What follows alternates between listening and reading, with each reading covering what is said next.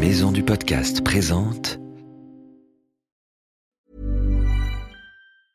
I'm Sandra, and I'm just the professional your small business was looking for. But you didn't hire me because you didn't use LinkedIn jobs. LinkedIn has professionals you can't find anywhere else, including those who aren't actively looking for a new job but might be open to the perfect role, like me.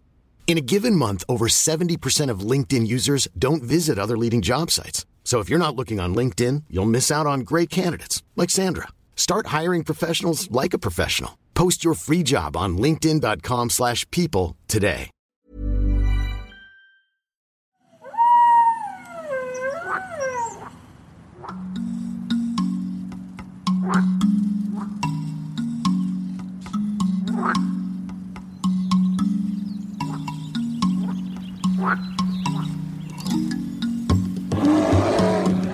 Salut les petits aventuriers, je m'appelle Ambre et je suis reporter animalier. Hé hé Moi je m'appelle le professeur Sapiens et je connais tout sur les animaux depuis des milliers d'années. Et oui, on dirait pas comme ça, mais je suis archi vieux. Bienvenue dans Wild, le journal des animaux.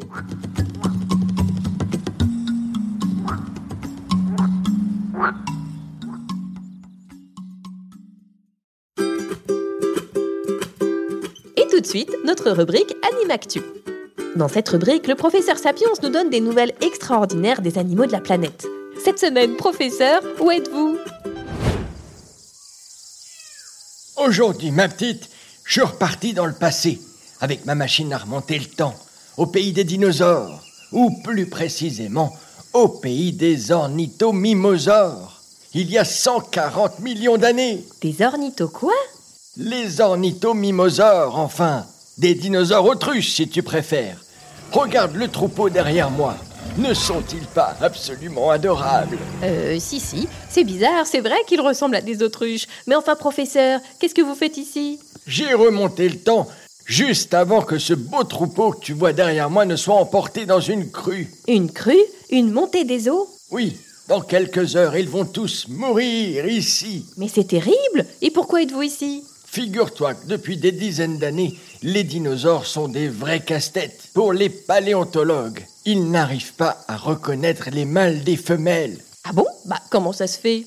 Eh bien, les dinosaures avaient sûrement des couleurs différentes en fonction des mâles et des femelles. Comme les oiseaux, par exemple. Les canards mâles sont beaucoup plus colorés que les canards femelles. Ah oui, c'est vrai Le problème, c'est que les spécialistes des dinosaures n'en ont jamais vu en vrai, puisque le dinosaure, il est mort depuis beaucoup trop longtemps.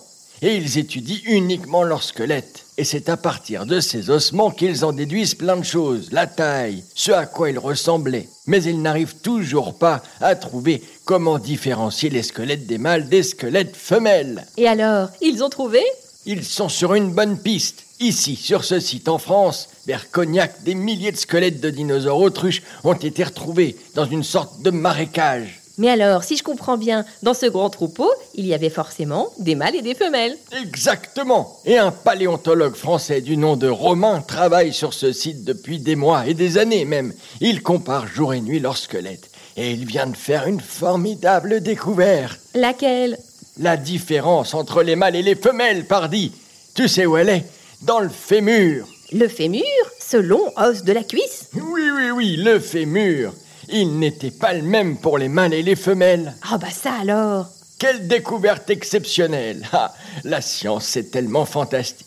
Allez, mes petits ornithomimosaures, je vais vous montrer. Je vais monter sur votre dos et on va faire une grande chevauchée tous ensemble, avant que vous soyez engloutis dans ce marécage. Ne traînez pas, professeur, j'ai pas envie de retrouver votre os de fémur avec celui des dinosaures. Ne t'inquiète pas, je serai de retour avant la prochaine rubrique. Hi-ha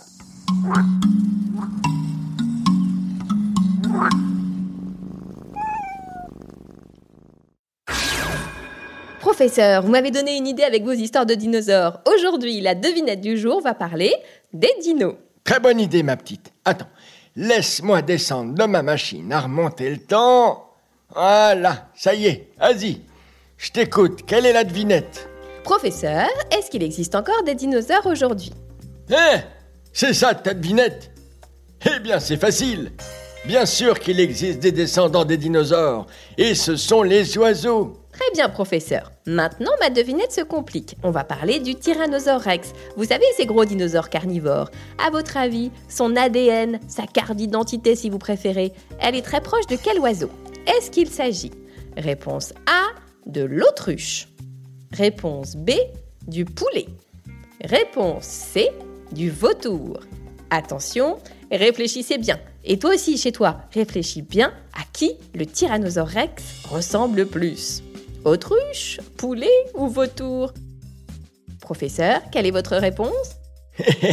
Eh ben, je vais te surprendre, comme d'habitude.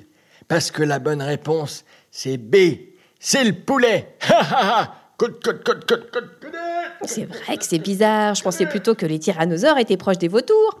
Pas du tout. Il ressemblait à des poulets géants.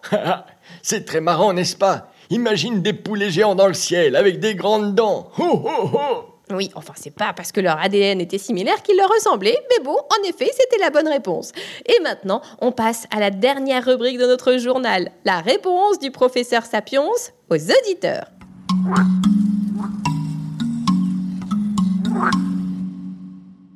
Vous êtes prêt, professeur? Aujourd'hui, une question spéciale dinosaure. Oui, oui, oui. Allez, c'est parti. J'adore, j'adore, j'adore les questions des petits auditeurs. Allez, hop, en route sur le répondeur. Sapiens, j'ai trois ans et demi. Je voudrais savoir pourquoi les tyrannosaures attaquent. Merci.